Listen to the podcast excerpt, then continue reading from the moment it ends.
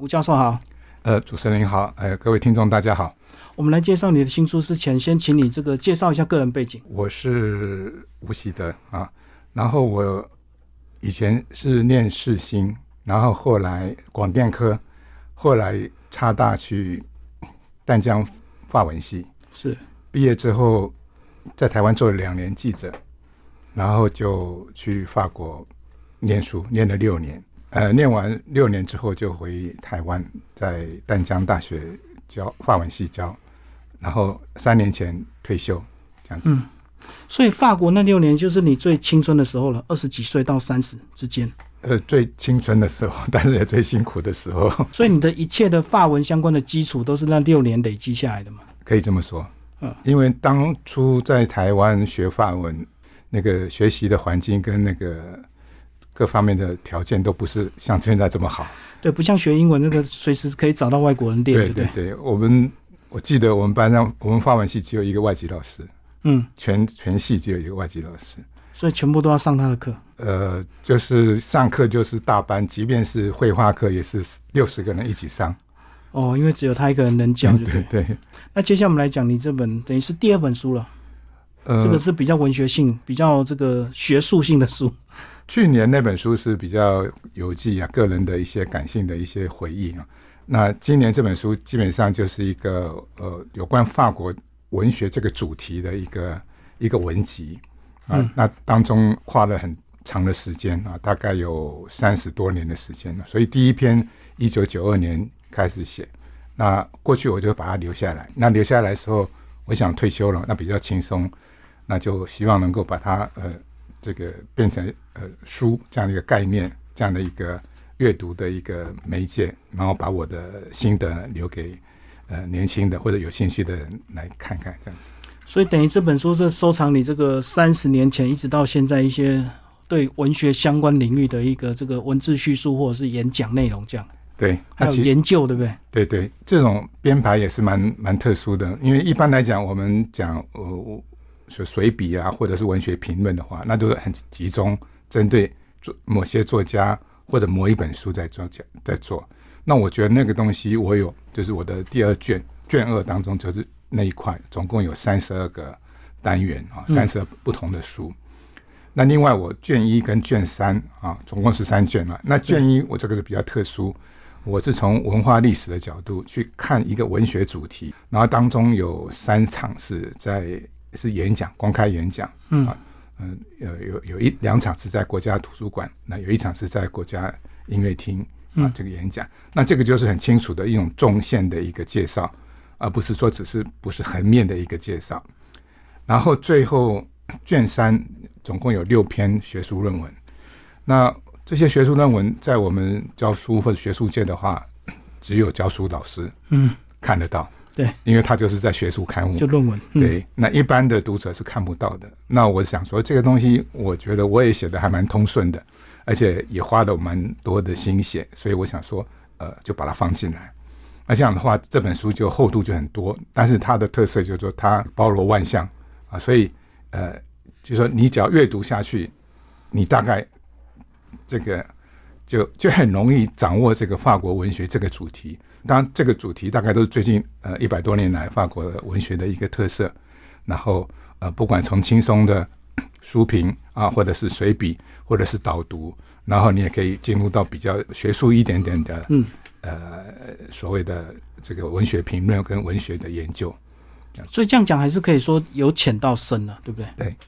那我们今天从卷一开始，这个比较文学性的主题，你挑了十几个这个主题性的一个叙述。对。那你说你有一些是演讲内容，那你回头再去听你过去的演讲内容，会不会有完全不同的一个感受？内容在卷一这边，我总共有三个，一个是法国文学的摇摇篮，那主要是讲那个呃那个沙龙文学。那沙龙文学事实上就是法国文学、法国文化的一个一个一个摇篮啊。嗯，那这个是在这国家这个音乐厅做的演讲。那当时为什么会有这个演讲？是因为我一个。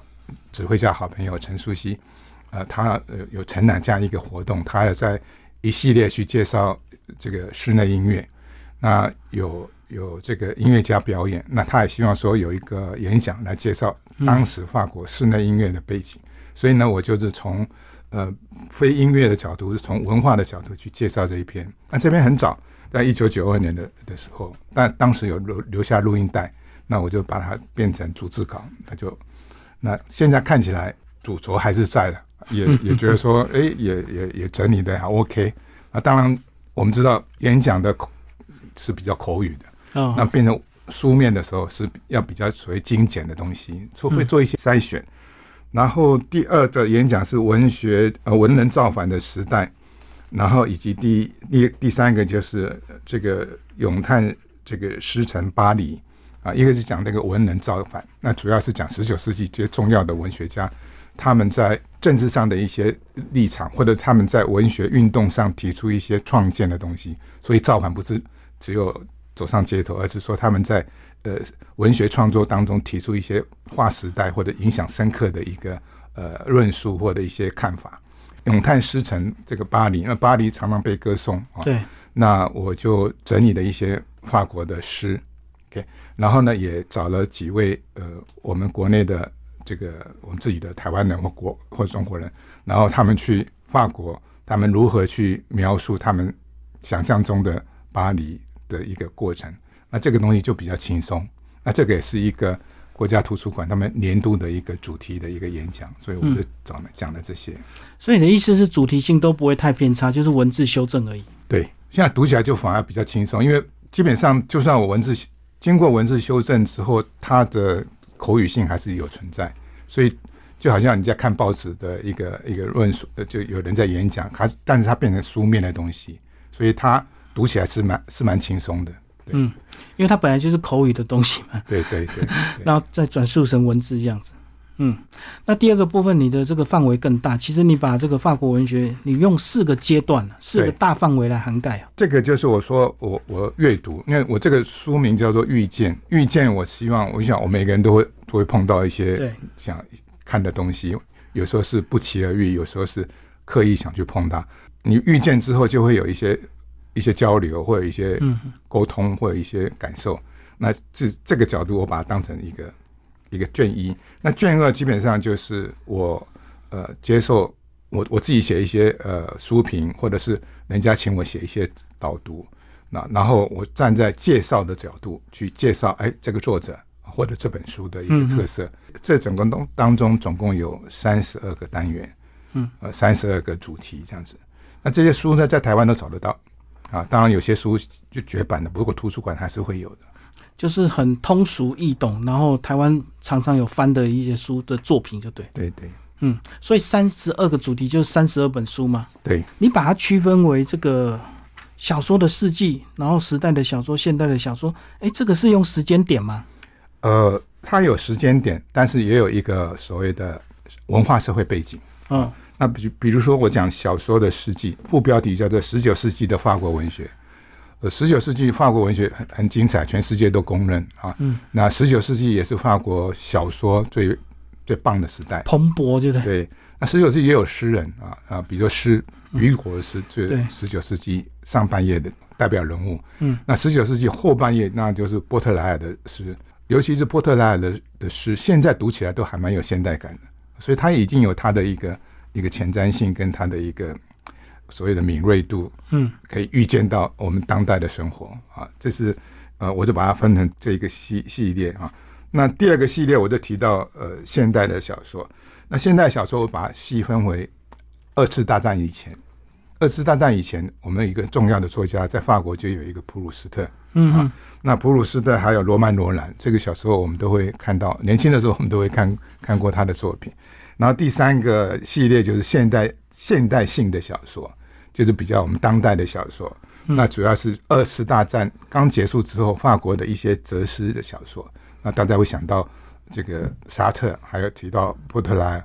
那我本身也是我的升等论文也是卡缪的作品。哦那卡缪的作品当中，我就换了很多啊。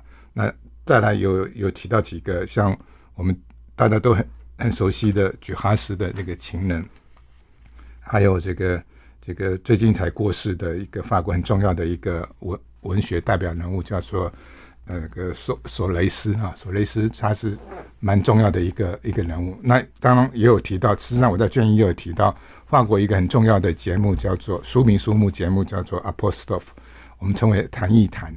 那这个节目呢，二三十年啊，而且都是在礼拜五的晚上最热门的时段，可是收视率也是最高的。所以你从这个收视率就可以知道，说法国人愿意牺牲周末的假日假期，不去出去玩，不去开 party，不去聚聚餐，而在看而在看电视。那这个电视节目呢，通常他会找五六个呃这个相关人物，然后选一个主题，嗯，那大家就自由自由的交谈。跟我们政论节目一样，只是他们讨论文学。对我们讨论八卦，那他们政治八卦，那他们是讨论文学。嗯，啊，有时候请来人还蛮大咖的。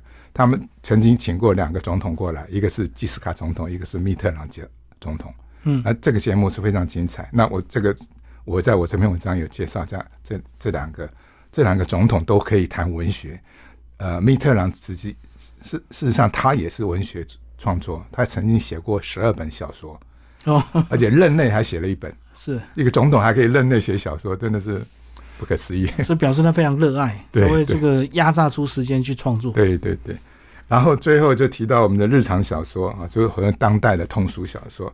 那这个因为也是因为人家请我请我写，我才会去把它整理。最有代表性当然就是《小王子》嗯啊。那可能听众朋友不是很清楚，《小王子》是目前快要创金世纪录，《小王子》的中文版本呢，目前有六十个版本嗯，以上，在台湾可以找得到。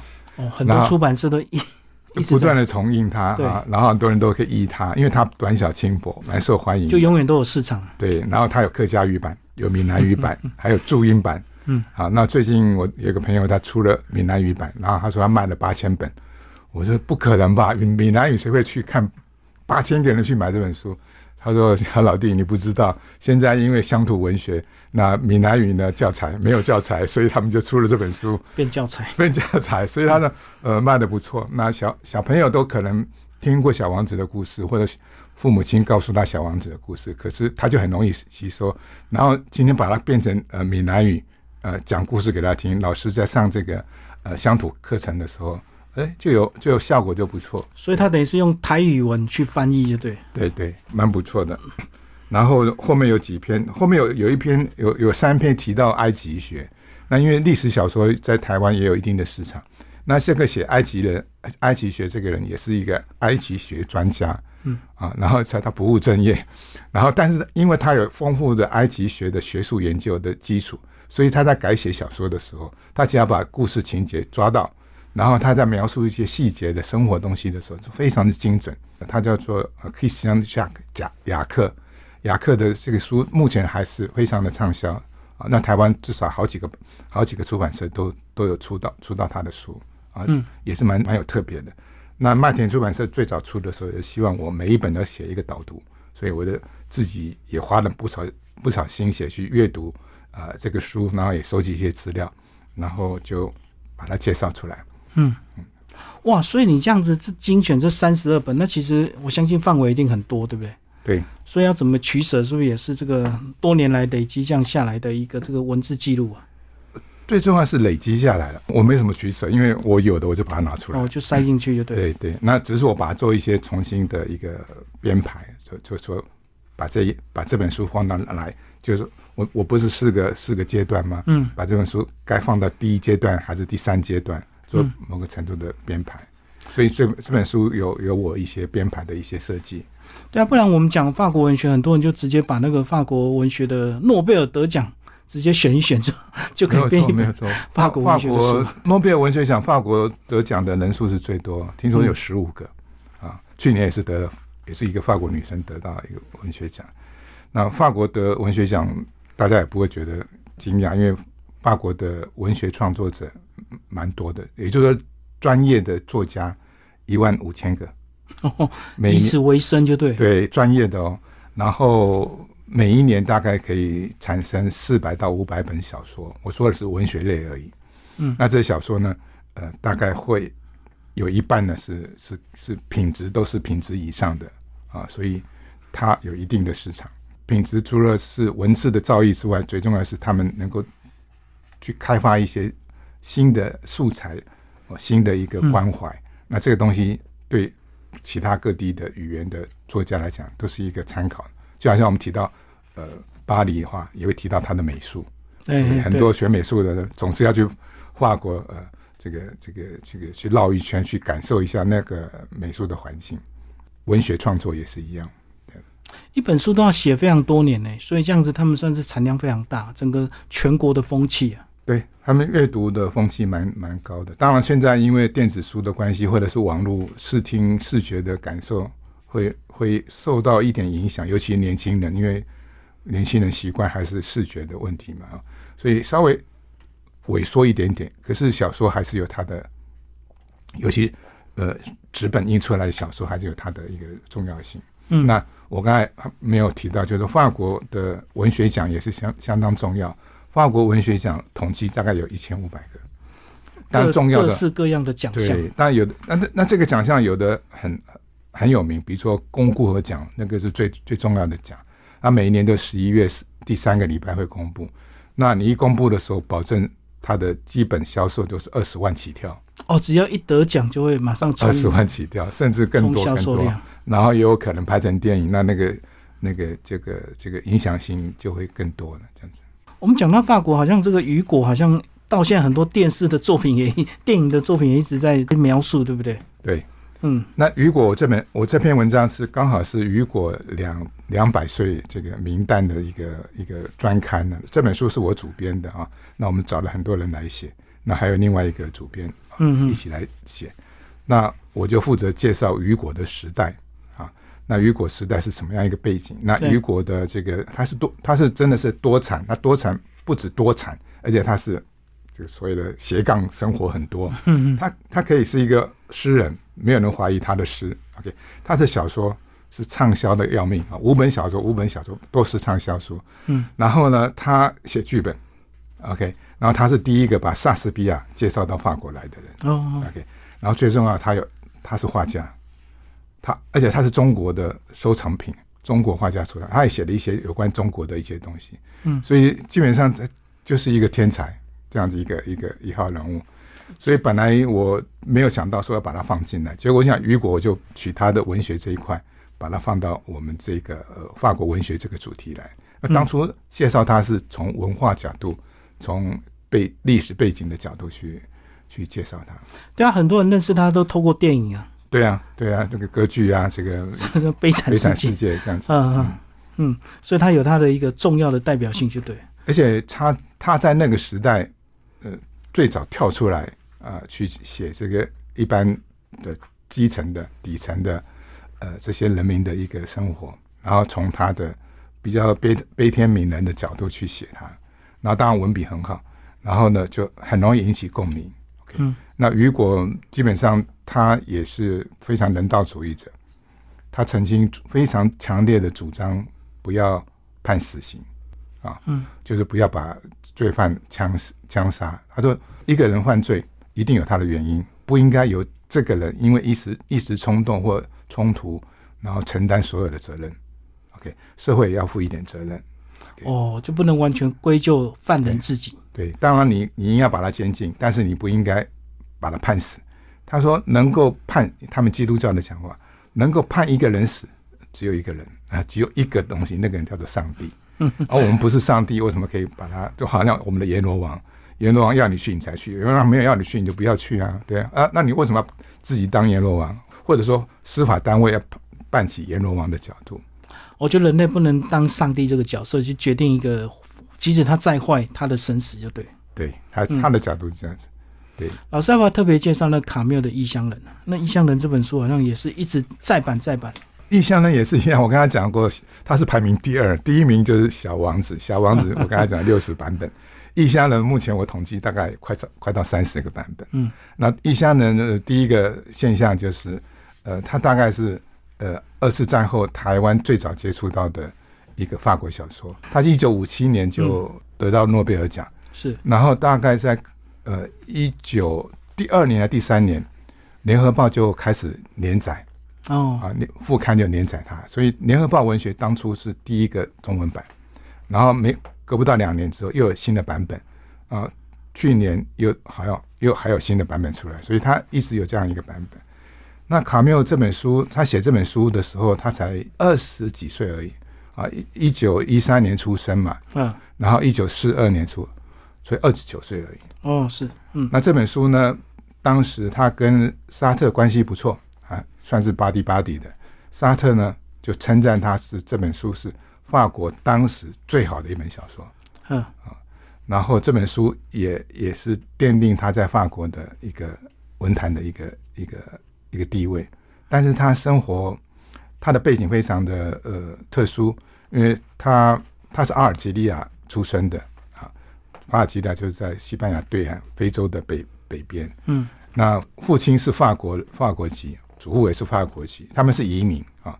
那当初法国占领这个阿尔及利亚的时候，有计划移民啊，把一些比较穷困的人送到那里去去开垦。对，然后母亲这边呢也是西班牙的穷人，所以他他妈妈这边是是西班牙裔。那从小非常的穷，为什么穷？因为他爸爸在他两岁的时候就加入第一次世界大战，嗯，然后呢不到半年就就为国捐躯了，所以他们家是战胜孤，他是战争孤儿。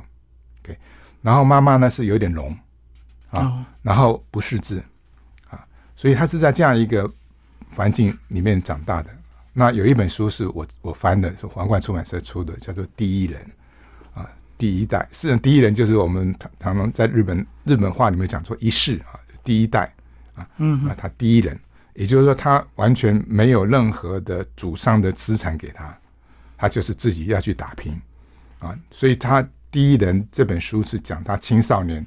在阿尔及利亚的穷人区长大的一个背景，嗯，但是他没有泄气啊，然后他力争上游，也蛮聪明的，OK，然后他就会会说，呃，他不穷，因为海水就在那边，太阳就这么多，所以呢，他他没有感觉到穷，嗯，所以他力争上游。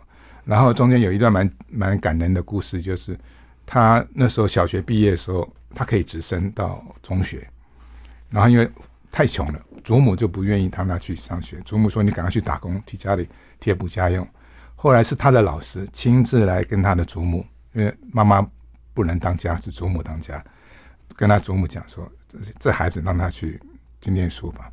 ”OK，所以他就有机会去念念书，然后继续念。然后他得到诺贝尔文学奖的时候，他第一个写信感谢的是他的老师。嗯。嗯，他说：“除了妈妈之外，我最感谢的是，是是这位，呃，他的启蒙杰曼老师，杰曼老师。嗯，所以这个也蛮感人的，这这个背景。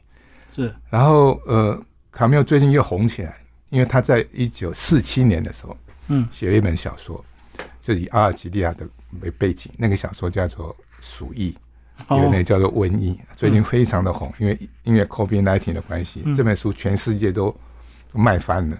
OK，我看到一个报道，就是说刚刚 COVID nineteen 爆发的时候，大家都在看这本小说，怎么是预言书一样的感觉。然后 一个今天一个德国的一一个人就去去旧书店，用一千六百块这个这个欧元去买到一本二手的这个德文版的绝版书就绝，版书，非常的高兴。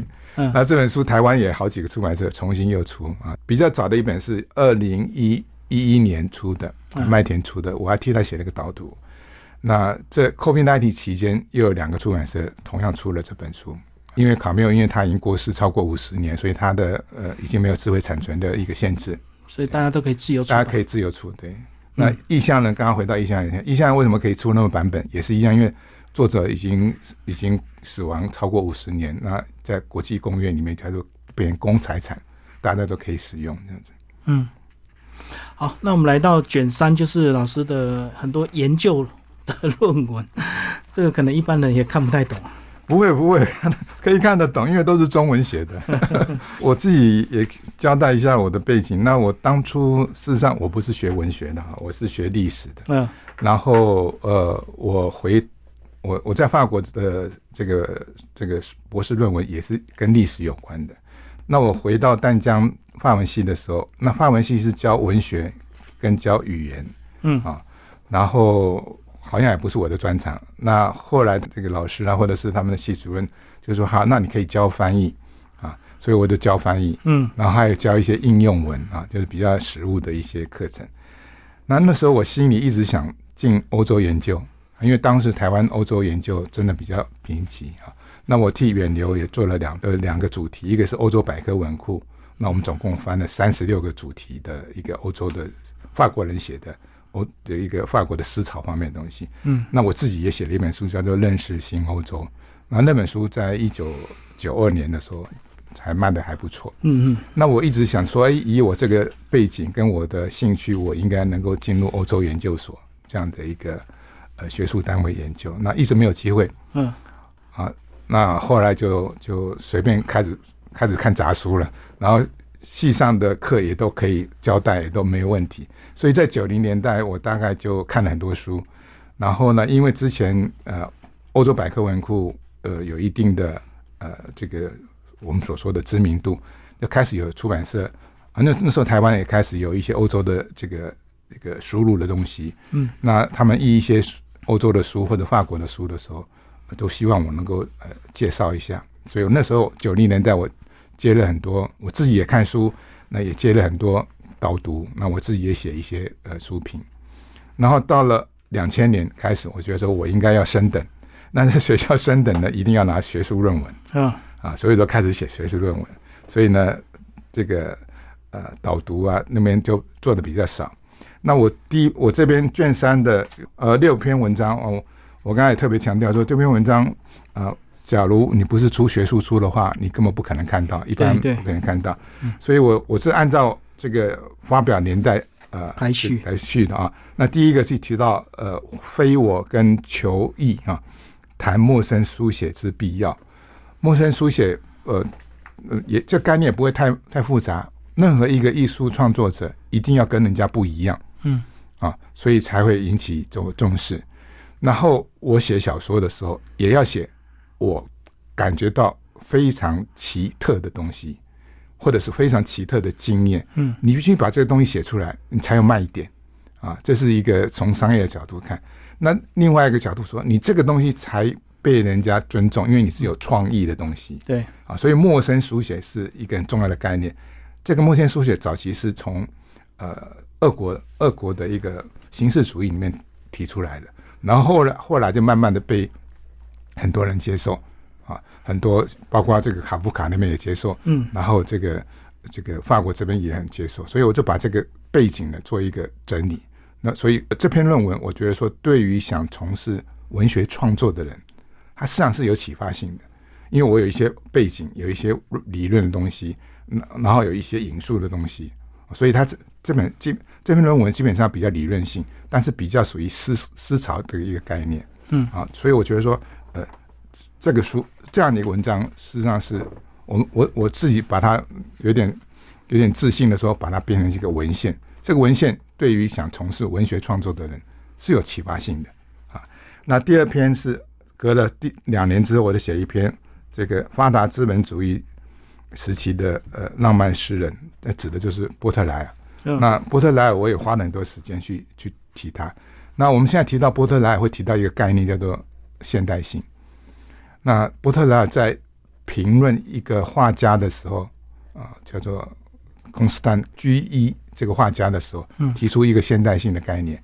这个现代性的概念影响到现在啊，现代性就是跟古典主义做个切断，现代性就是一种偶发状态。嗯它不是一个长恒的，因为古典主义在追求一个很久的不变的一个定律跟法则，现代性不可能。我们朝三暮四本来就是嘛，本来就可以朝三暮四，对，本来我们永远是朝三，那日子多难过。啊，对，所以他的一个这个角度就启发了很多很多的这个文学创作的一个灵感。那我就也是把这个波特莱尔的生平跟他的呃呃这个创作的风格以及他的诉求做一个交代。然后再来是隔年我就写了一本书，写了一篇论文，叫做《文学与司法的纠葛》。大家都提到，大家都想到一个一个概念叫做禁书。嗯，我们很多每个社会都有禁书，多少而已啊。有的是你得罪当道啊，或者这当道可能是皇帝。那对，在我们中国屡见不爽啊，你可以诛九族啊，嗯把你们这文字狱这一脉全部砍掉。OK，然后你也可以下到土牢里面去去去，或者说你不得志，把你贬到乡下去啊。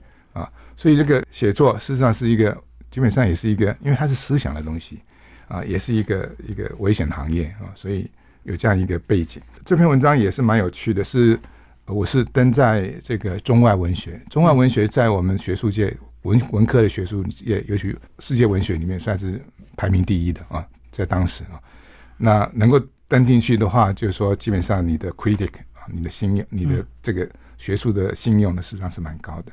那当初他们是约稿要我写这个东西，OK，嗯，那我写，因为我也不是学文学的啊，《包华利夫人》我是阅读过。可是我我想说，那我要写什么？因为他希望那个主编希望我找一个主题，嗯，那告诉我说他们已经有人写哪些主题了，那我必须在他们这个选已经选的东西再去选一个之外的主题，之外的主题。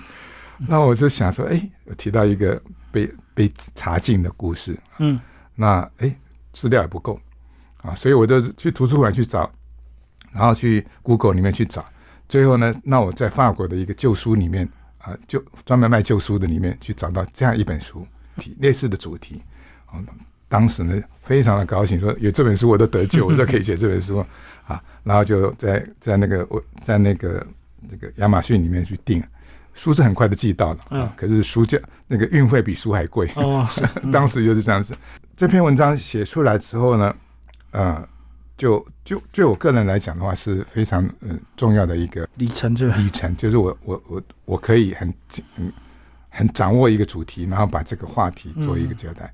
那我也把顺便把波特莱尔的故事也摆进来。波特莱尔跟他是同个时代啊，波特莱尔的诗呢也被查禁，嗯，而且被罚的很惨。那这个人呢也被查禁，可是呢他动用了社会关系，他包括这个是路易拿破仑啊，路易拿破仑的妹妹。啊，那有一些沙龙活动，他也反正说他有一些社会资源就对了。嗯，波特拉也是个潦倒的一个诗人，非常的不甩大家的，所以他被判得很惨。啊啊，然后再来就是最后就是提到呃罗兰巴特的中性，这个就比较硬了啊，因为中性是一个概念，中性就是零啊，在法文里面有阴性有阳性啊，那德文里面也有中性，那法文是没有中性，可是中性是一个语言学概念，罗兰巴特呢把它变成。把它认为说这是一个一个态度，一个人文的角度啊，那去看不是只有硬邦邦的把它说你是阳性，你是你是男人，你是女人这样的概念，而是说还有一种第三性的存在。对，那第三性当然我们现在也不会陌生哈。那这第三性存在不是谈谈到人的这个性别取向，而是谈到说我们为什么一定要泾渭分明？泾渭分明当中难道没有一些中间的模糊模糊地带？然后那模糊地带难道不是更有创意吗？或者更有一个可能性吗？所以他这个推掉东西。那这个罗兰巴特，因为为什么要写这个东西？这是一个国科会的研究计划，就花了一年的时间去整理它。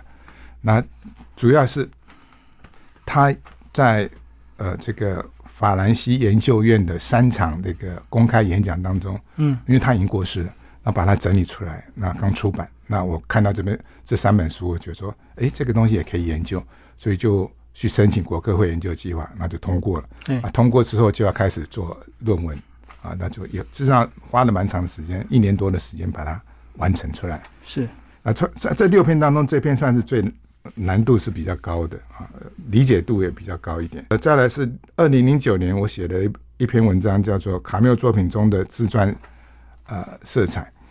那因为我刚刚提到，就是我是研究卡缪，所以我曾经花两年到三年的时间。把卡缪的作品全部看完啊，包括他的法文的，还有中文，已已经有中文译本的。嗯，所以我把后来我就以这个角度去写一个升等论文。那升等论文的书名叫做《卡缪作品中的现代性》啊，因为它有现代性。你刚才提到的《异乡人》，嗯，《异乡人》为什么那么被惊艳？因为它非常有现代性，所以它它能够反映当代的一个氛围。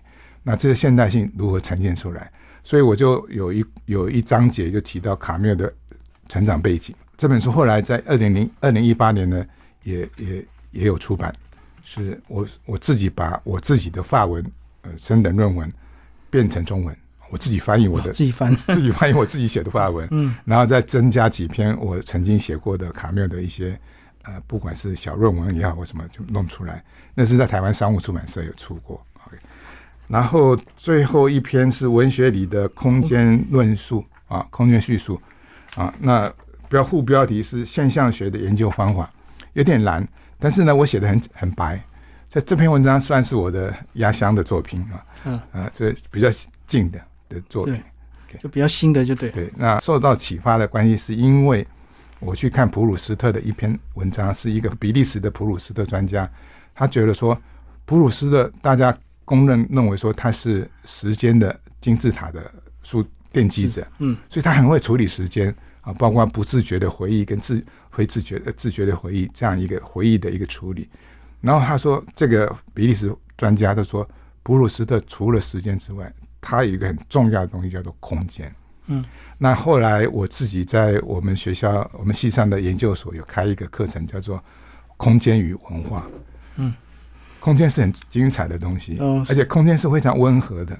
时间是暴君，时间我们一讲完就不见了。对，空间永远在那里。我们今天这个录音室，你今天把它移开之后，可能变成是一个呃另外一个工人。你只要内容不一样的话，那空间还在。对，所以空间，比如说我们去我们去这个去看展览，展览那个动线也是很重要啊。大家一定有经验去逛百货公司，逛百货公司，你看那个柜那个专柜，从来没有一条专柜路是直的，直的都弯来弯去，弯来弯去，为什么呢？导流？这他就让你留步久一点点，让你去多看一下，所以这个都是有一些设计的嗯啊。然后这篇文章我就是把这个这篇论文呢，就是把这个空间在呃创作者当中会扮演什么样的角色？嗯我们很多创作的人都忽略了空间，啊，实际上空间实际上是蛮精彩的。你能够把空间写进来的时候，真的你的创作的那个厚度跟那个亮度就就会就会呈现出来。所以最后这本书其实是单篇阅读，对不对？其实大家这个彼此有点关联性，但是也没有那么绝对的关联。没有没有没有，你不不必要一直要 从头从头第一页读到第五十页，不用，你随时可以插入阅读。就是单一主题直接阅读就好了。对对挑有兴趣的，或者是挑熟悉的一些 名字的作家开始读，然后读的兴趣之后才会越读越多这样。我我这本书后面有一个比较贴心的设计，就是我把所有我书上出现的这些人物的索引，按照他的页码，所以你只要对哪一个作作家有兴趣，你就可以在我这本书的哪几页可以找到我提到他的。所以提到最多的是哪一个名字？最多的还是卡缪跟波特莱尔。哦，就是只要出现在哪一页，这个页码都有注记，所以大家可以看看。对所以应该这两个最多，对因为关联性都一直提到他们，就对。对对，嗯，好，谢谢我们的吴希德教授，我们介绍了他的新书《遇见法国文学》。好，谢谢。谢谢。